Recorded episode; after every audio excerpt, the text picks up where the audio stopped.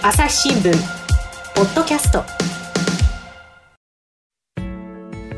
朝日新聞の神田大輔です、えー、今回はですね東京映像報道部から加藤亮記者そして伊佐山拓也記者お二人に来てもらいました。お二人よろしくお願いします。よろしくお願いします。はい。で今日ですね来てお話をいただくのはですねまあ、あの被災地の話なんですね、えー、東日本大震災の発生から10年が経ちまして、さまざまなですねコンテンツを朝日新聞デジタル上でも出しているんですが、その中でですねあの大変ご好評をいただいたものの一つに、海から見た被災地というのがありまして、ですねこれは海の中に潜って、さまざまなですね震度から、まあ、あと、えー、時期によっても違うんですけれども、こういうことがあったよっていうのを写真なんかでですね動画も交えて表現しているっていう、そういうサイトなんですけれども、なかなかね、よそでは見られないものがここで見られるっていうことで、ですね、えー、ぜひ見てほしいんですが、それを撮ったのが今回来ていただいたお二人っていうことですね、加藤さんね。そうですね、うん、えっと、今回あの、東日本大震災発生から10年ということでですねあの映像報道部の潜水班が取材してきた10年の蓄積をですね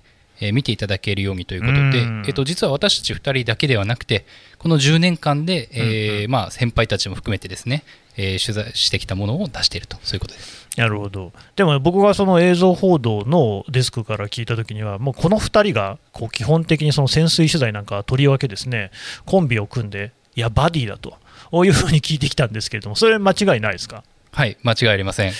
なるほど。じゃあねちょっとここはねお二人にそれぞれねあのもう一人の方を紹介してもらおうと思うんですけど、伊佐山さん、はい、加藤さんってどんな人ですか、えー、加藤亮カメラマンはですね、えー、まず非常に、えー、熱い熱い。カメラマンで気持ちが熱いということですね。はい、はい、はい。でえっと、水中に潜ってても、もう空気が尽きるギリギリまで結構頑張って取ってしまうという あのちょっと命の危険は大丈夫なのかっていうぐらいの、はい、最低限の安全は確保してるんですけれども、はいはいはい。はいね、もうそれぐらいこうもう頑張って最後まで、はい、まあ、要するに根性があるってことですか？そうですね、はい、なるほど。え加藤さんから見て、伊佐山さんは？えー、伊佐山さんはですね、えっとまあ、私より5年ほど先輩なのかなと思うんですけれども、えー、とにかく、えーと、もうきちんとしてるえー、じゃあ加藤さんはきちんとしてないんですか？ということになってしまいますが まあまあ私もそれなりにはしてるはずなんですけれども、はいはい、伊佐山さんの仕事というのは、やはりあの確実な仕事を運びをされるというのが、ね、非常に特徴的で、潜水はあのやはり準備がすべてというところがあのこれから話すところでもあると思うんですけれどももうとにかく事前にどういうところで潜るかどんな機材が必要かどんなものをどのようなレンズで撮っていくのかという準備が必要なんですけれども本当にきっちり、えー、綿密な準備をして仕事に臨まれるというのが佐野さんの特徴です。えちなみに年齢年次でいうと加藤さんはおいくつですか？私は今32歳で、なるほど。えーと、2011年入社です。うんうんうんえー、伊佐山さんは、えーと、私が今38で、うん、えー、2005年入社、あなるほど、もう年もその、まあ、経験も、やっぱり伊佐山さんの方が先輩っていうことにはなるんですね。そうですね。なるほど、えーと、それで、まあ、そんなお二人なんですけれども、その潜水の取材っていうのはね、これ、伊佐山さん、その、はい、いつ頃からやってるんですか？えーと、私は2009年ぐらいからですね結構もう昔からやってるんですね、はい。えーと、先輩に誘っていただいて、そういう水中取材をする班に入れていただいたと、あじゃあ先輩にってことは、まあ多分当時写真部だったんでしょうけれども、はい、そういうその写真部伝統的に海の中に潜ってそういうこう写真を撮ったり動画を撮ったりっていうのはしてきた。はいその通りです、えー、でそれが脈々と受け継がれてるんですね。そうですね。うん。そんな中でも伊佐山さんはたくさん撮ってる方なんですか？そうですね、まだまだあのいっぱい撮ってらっしゃる先輩いらっしゃるんですけども、うん、ここ数年では割と潜ってる方かなというふうに思います。なるほど、加藤さんはいつから？私は確か17年に潜水士という国家資格を取得して業務として潜り始めているので、えっと、大体そうですね。34年というところになります。えその伊佐山さんもその潜水士って資格はあるんですか？あそうですね。あの全員全員取材する人間は取ることになってます。そうなんですね。でその潜水士っていう資格を取った上で潜ってやっぱりそのさっきね加藤さんがちょっと話ありましたけど機材なんて普段と違うんですか？そうですね。まあもちろんまず水に入るためのうん、あのダイビングの道具が必要というのがああそりゃそうですね、はいでもちろんあの陸上で使うカメラって基本的には水中で使えないので壊れちゃいますよね。そう専用のケースに入れるというなります。うん、であと、あれですか、やっぱり被災地の海っていうと、また普通の海とはちょっと違うんですか、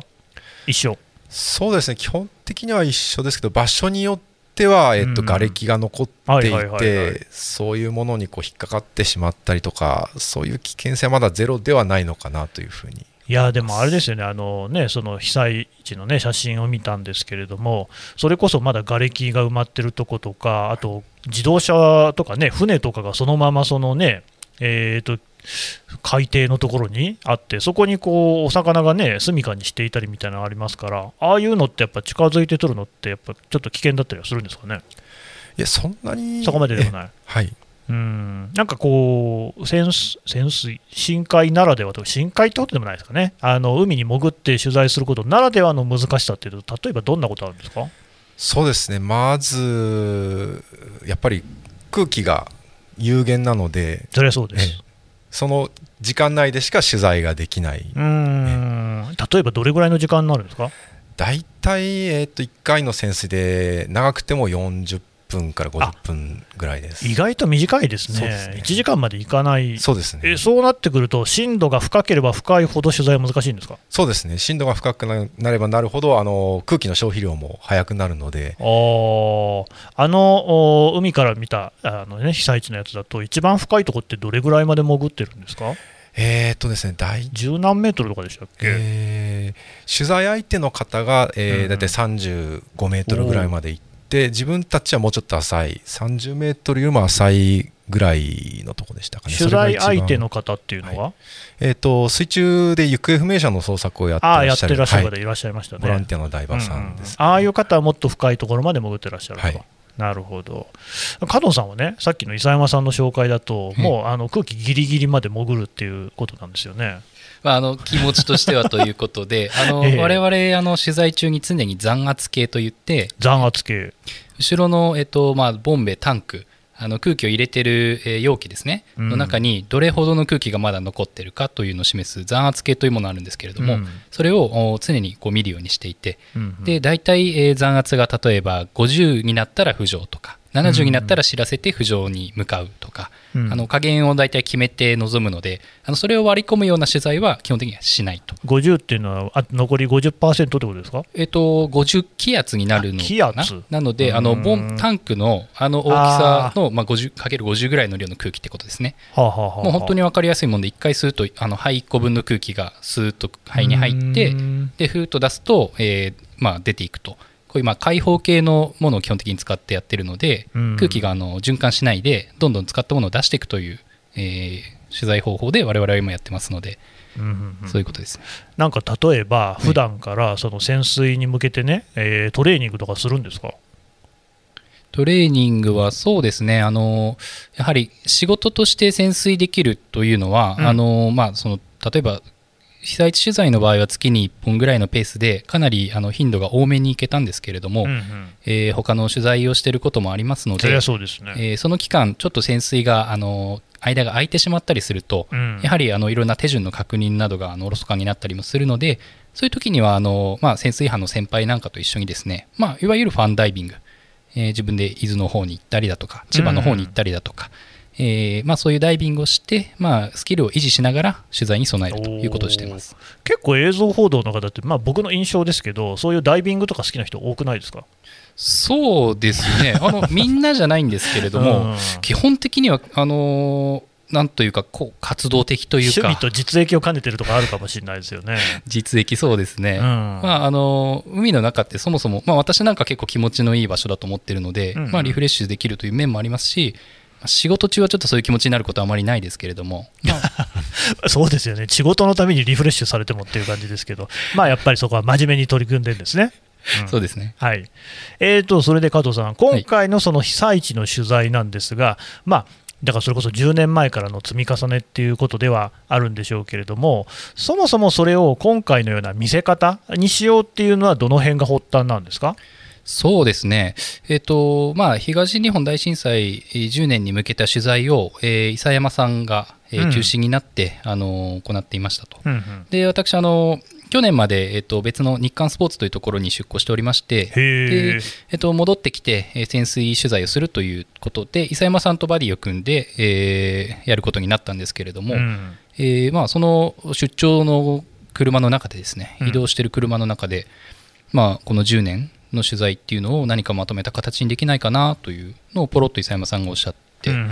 でそうかと,、えーとでまあ、まとめページのようなものでもいいのかなという話をしてたんですけれども、まあ、あの私あの別の部署でですねデジタル編集部今コンテンツ編成本部という名前になってますけれども、うん、のキャップの関根さんという方とあの非常に、えー、仕事、まあ、部署の垣根を越えてですね、うんうん、あのよくあの相談に乗っていただいたり面白い企画をやりましょうという話をしてたりする相手がいたので、えー、じゃあその話をちょっと投げてみましょうということで、えー、と気軽に話したというのがきっかけでした。うん。磯山さんね、そういう、まあ、はい、あの取材自体は前からやってたんだろうと思いますけれども、あのページの面白いのは、そのクリックリックじゃないや、マウスをこう下の方に下の方にスクロールさせていくと、要するにページを下の方に行くと、どんどんその推進が下がっていくっていうようなね、そういうこうやり方になってる、それで普段普段というか、これまで10年で、そこを意識して、何メートル、何メートルっていうことで取材をされてたんですか？いや、正直、全くそういう意識はしてなかったですね。じゃあ、あのまあ、10年で何をしようっていうのを考えたときに、ああいう見せ方の発想になった。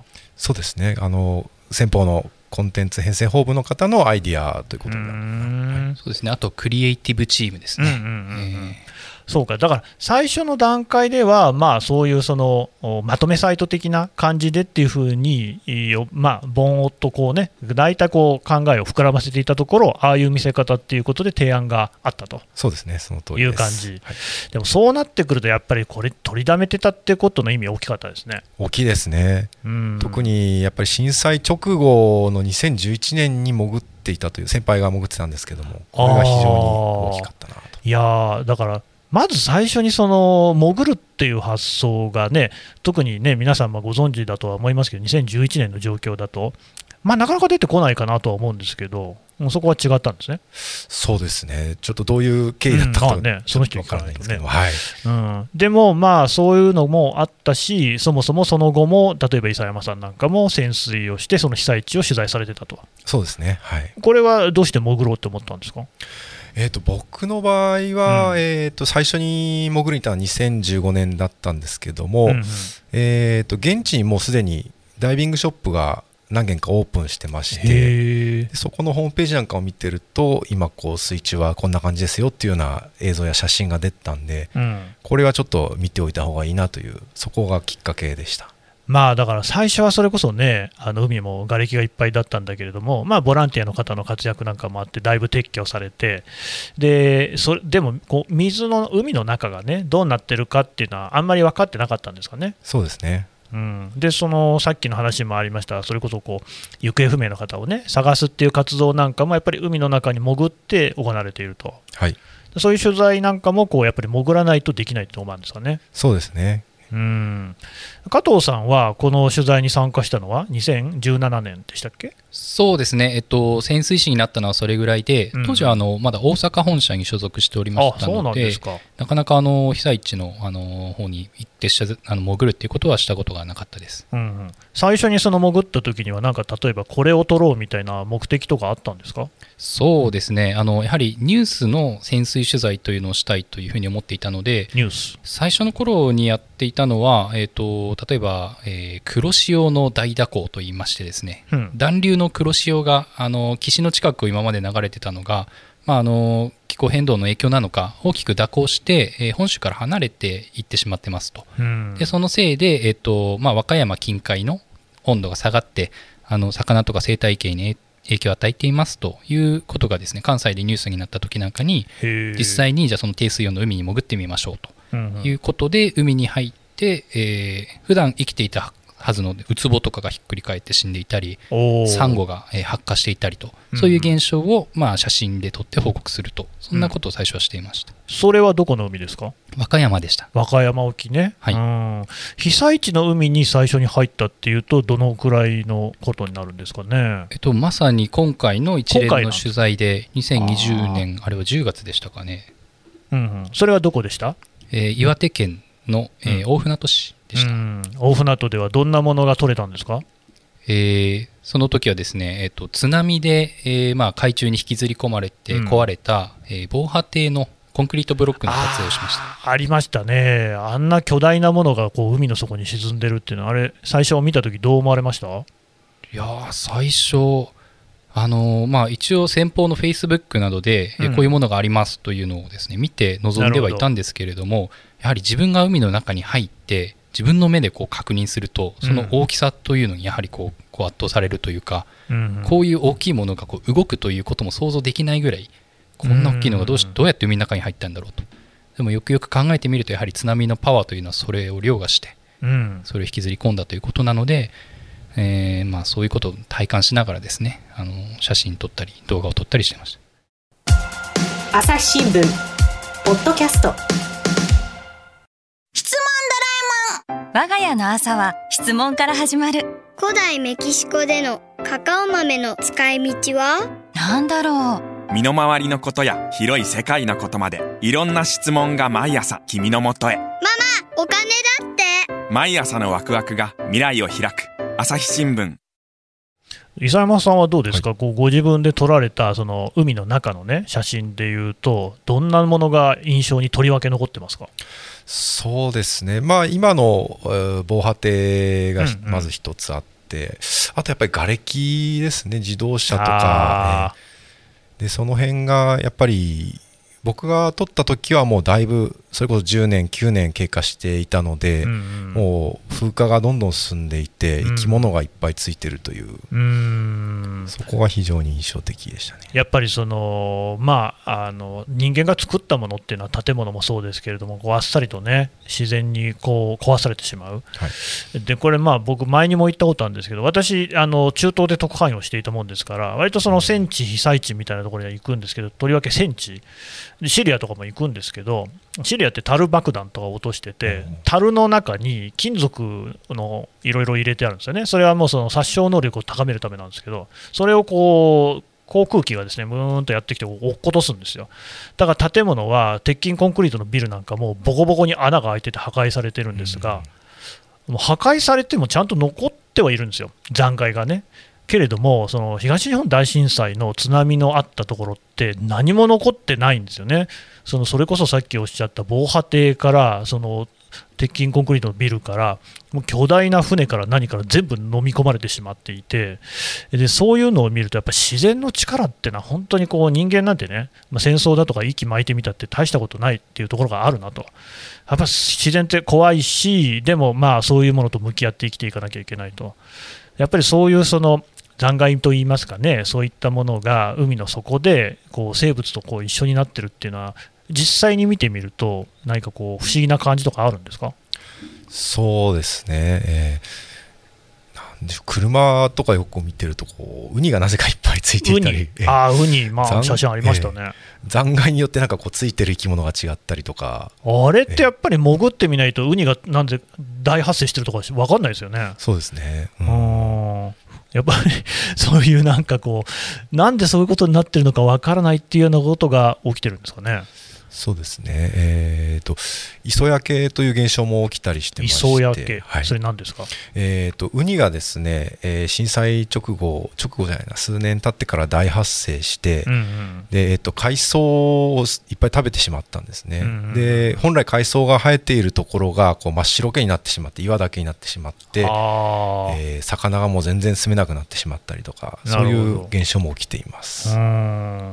加藤さんねはい、でまあ、こうやって2人でってことなんですけど、基本、その潜水の取材って2人でやるんですか？そうですね、私たちあのバディ潜水といって、うん、えー、まあ、ペアを組んでですね、えー、潜ってると、そういうスタイルでやってそれはなんで2人でやるんですか？あのやはり潜水取材というのはあの一定度の危険がつきまといますので、えー、お互いの装備が正しく装着されているかでしたり、うん、海の中に潜ってからも、えー、お互い助け合って、えーまあ、潜水をしたりすると。うん。助け合うって、例えばどういう助け合いなんですか？まあ、実際に例えばですけれども先ほど言ったような残圧が足りなくなってしまった時用に、うん、私たちあのレギュレーターといったあの空気を吸うものをあの加えて、うん、えー、やるんですけれどももう1本ですね必ず余るようにオクトパスというものをですねぶら下げてます、うん、これはあの私たちの空えー、どちらかが空気がなくなったり何かトラブルがあった場合に相手方に吸わせるためのものなんですけれどもそういったものを使って例えば残圧が少なくなってきた相手に空気を与えながら一緒に浮上するということもあったりするので、うん、まあ、助け合いながらあの安全に取材をするという。それはだからやっぱり自分でやるよりは人にこう吸わせてもらった方がいいんですね。えーと、基本的には自分で完結するんですけれども、うん、もうどうしてもあの潮流というですねあの潮の流れが速いところで泳いでいると、自分の空気がなくなってしまうということもありますし、うんうん、あの撮影に集中しているとやはり残圧を見忘れてしまうこともあったりするので、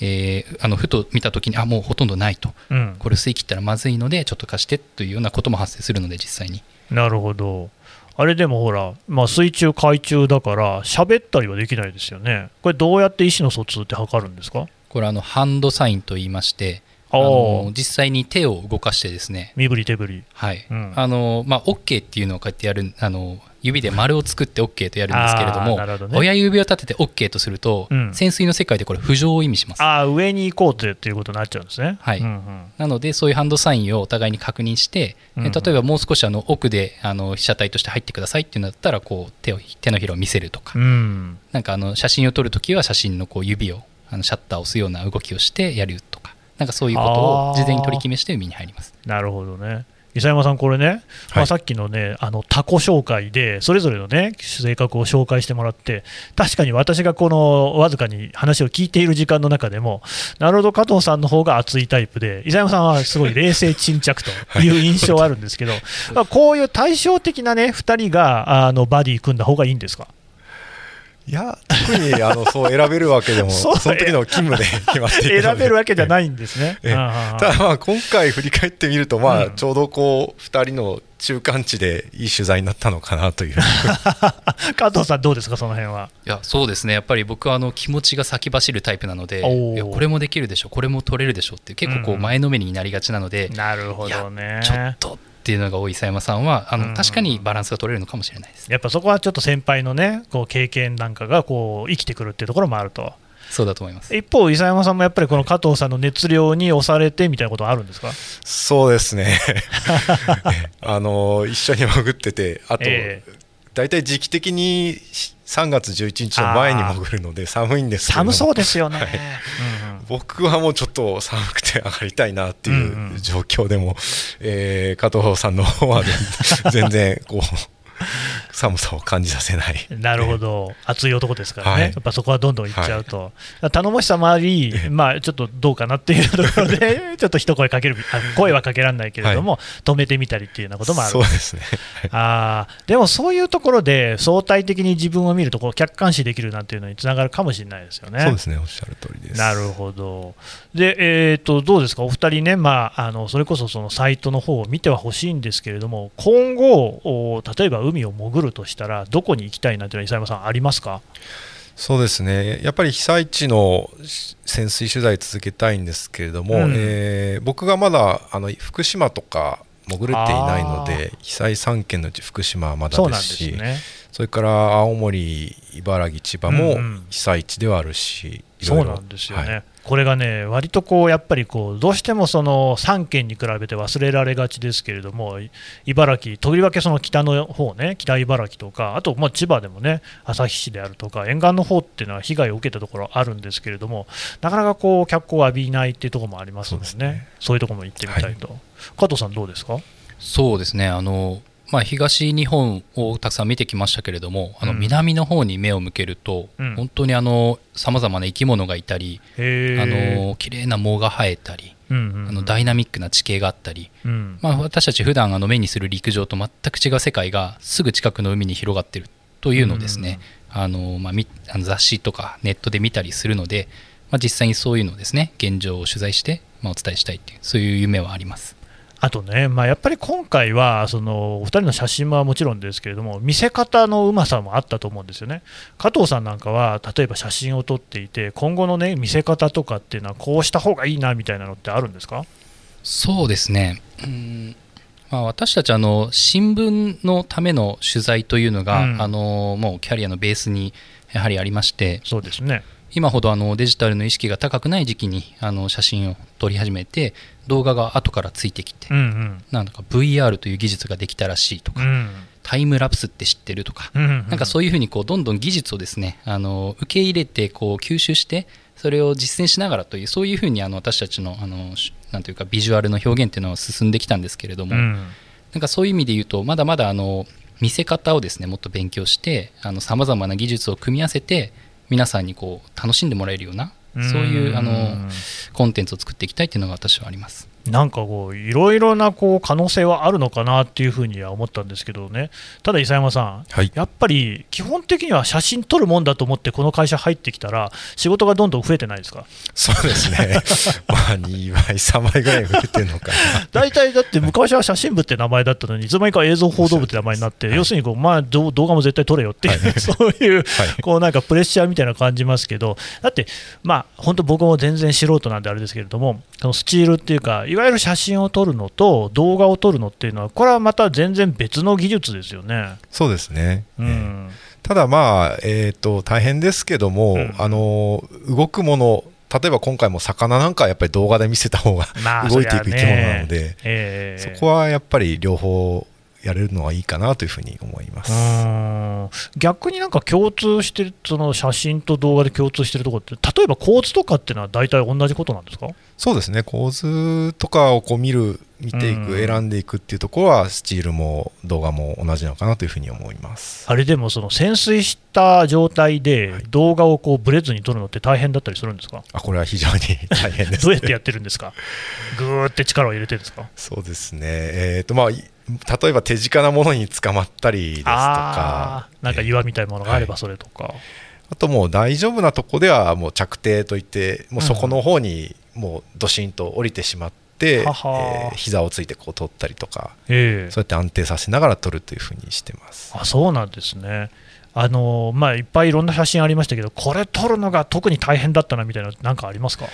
えー、っとですねちちゃい、えー、ウェブに出たかな？あの魚ですね、うん、すごいちっちゃい魚、ダンゴウっていう、えー、割とダイバーには人気がある魚なんですけども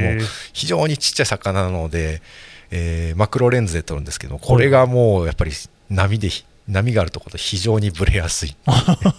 ですよね、はい、あとマクロレンズって言いますけどレンズの交換ってできるんですか？あできないです。あもうじゃあいっぱいカメラ持ってくんですか？そうですね。えっ、ー、と一応まあ1人1台持って入るので、はい、だったらもうマクロの人はマクロしか取れない。そうですね。あじゃあそこはもうお互いの役割分担ということになるんですか？そうですね。あとはもう事前に今回の潜水ではこれを取るっていうのを決めて。決めといてね、はい、あじゃあ例えば事前に潜ったりもするんですか？取る前に。えーとなかなか何本持っていうのは難しいので、ね、そこはもう事前の情報収集で。あ、はい、もうすでに普段潜ってらっしゃる方なんかに聞いてみたりとか、はい、なるほどね。加藤さんどうですか？どの辺が辛かったですか？えーと今回ですか？うん。うん。あんまり辛くなさそうですね。そうですね。まあでも確かにあの初めてという意味で言えばあの水温がですねあの非常に低かったんですね。えー、一番低い時で8度台でしたっけ？いやもっと多分3度ぐらいもありましたね。3度は低いですね。とにかくあの水が冷たいと、そこに入っていくのもやはりいろいろ準備が必要になったりして、えーまあ普段はあのウエットスーツっていうあの、まあ、あのゴムのような素材のネオプレーン素材のスーツで入ったりするんですけれども、うん、今回我々が着用したのはドライスーツといって、水があの体に入ってこないようにこう、えー、手首だったり首だったりをシールして、えーまあ、海に入っていくそういうドライスーツで入ったんですけれどもそれでもこう取材をしていると冷えてきたなというのを感じながら取材しますね。やっぱり冷えると体が動かなくなる。あそうですね。あと、まあ、あまり気づかないんですけどやっぱり頭が冷えるとちょっと判断力がどうしても鈍るというのがあるそうで。あそうなんですか。はいやっぱりそういうのあるんですね。うん、じゃあそういうところで 頭の判断が効かなくなっちゃうとあの例えば、ね、あの上の方に浮上するタイミングを逃しちゃったりしたらすげえ大変なことになっちゃいますね。そうですね。もうだから海の中にいるときは常に冷静にいろんなことに頭を巡らせながらやらないとやはりこう視野を狭くいってしまうといろんなリスクが増えてくるっていうのがあるのでまあ、なおさらバディの重要性が増しますね。なるほどね、さっきね、伊佐山さんはそのその時々でなんて冷たいこと言ってましたけど、加藤さんとしてはやっぱり伊佐山さんとやりたいですか？ぜひ 伊佐山さん、そうやって加藤さん言ってますけれども、じゃあ、引き続きよろしくお願いします。若干他人行儀さが感じられるお二人でしたけれどもね、わかりました、お二人どうもありがとうございました。ありがとうございました。ありがとうございました。朝日新聞ポッドキャストはいというわけで、えー、潜水をしながらですね被災地の海を撮影する加藤記者と伊佐山記者の話を聞いてきました。で伊佐山さんあの、繰り返しになりますけれども海から見た被災地ってことですよね、はい、見どころは？見どころは、えー、とそうですね。まずやっぱり10年分の取材の蓄積で、えー、本当に非常にいろんなバリエーションのえー、素材が中に入っていますという,、うんうんうん、本当にさまざまな写真で中には本当にこうちょっと神々しいようなね私はあのホタテの写真とか好きだったんですけどカーテンになってるやつね、はい、なかなかこう見られるもんじゃないですもんね。そうですね、うん。加藤さんはどうですか？見どころどの辺だと思いますか？えーとまあ、私あのスマホで見ていただくのを想定していたんですけれどもなるほど、ね、あの普段こうスッスッとあのフリップっていうんでしたっけ、うんうんうんあの指であの画面を動かしていくとどんどんあの水深があの深くなっていって、えー、最後に、えー、そこに見えるものはそういう楽しみもあるのであれね海の色っていうのも結構深度によって全然違いますよね。あの改めてああやって深度で並べてみて分かりましたそれは。本当に暗くなって、えー、うん。いやこれはね本当にあの一見の価値ありだと思いますのであのプレミアム A というコンテンツでですね海から見た被災地検索すれば出てくると思いますのでぜひご覧になっていただきたいと思います。今日はお二人どうもありがとうございました。ありがとうございました。朝日新聞ポッドキャスト朝日新聞の神田大輔がお送りしました。それではまたお会いしましょう。この番組へのご意見ご感想をメールで募集しています。ポッドキャストアット朝日ドットコム podcast アットマーク朝日ドットコムまでメールでお寄せください。ツイッターでも番組情報を随時紹介しています。アットマーク朝日ポッドキャスト。朝日新聞ポッドキャストで検索してみてください。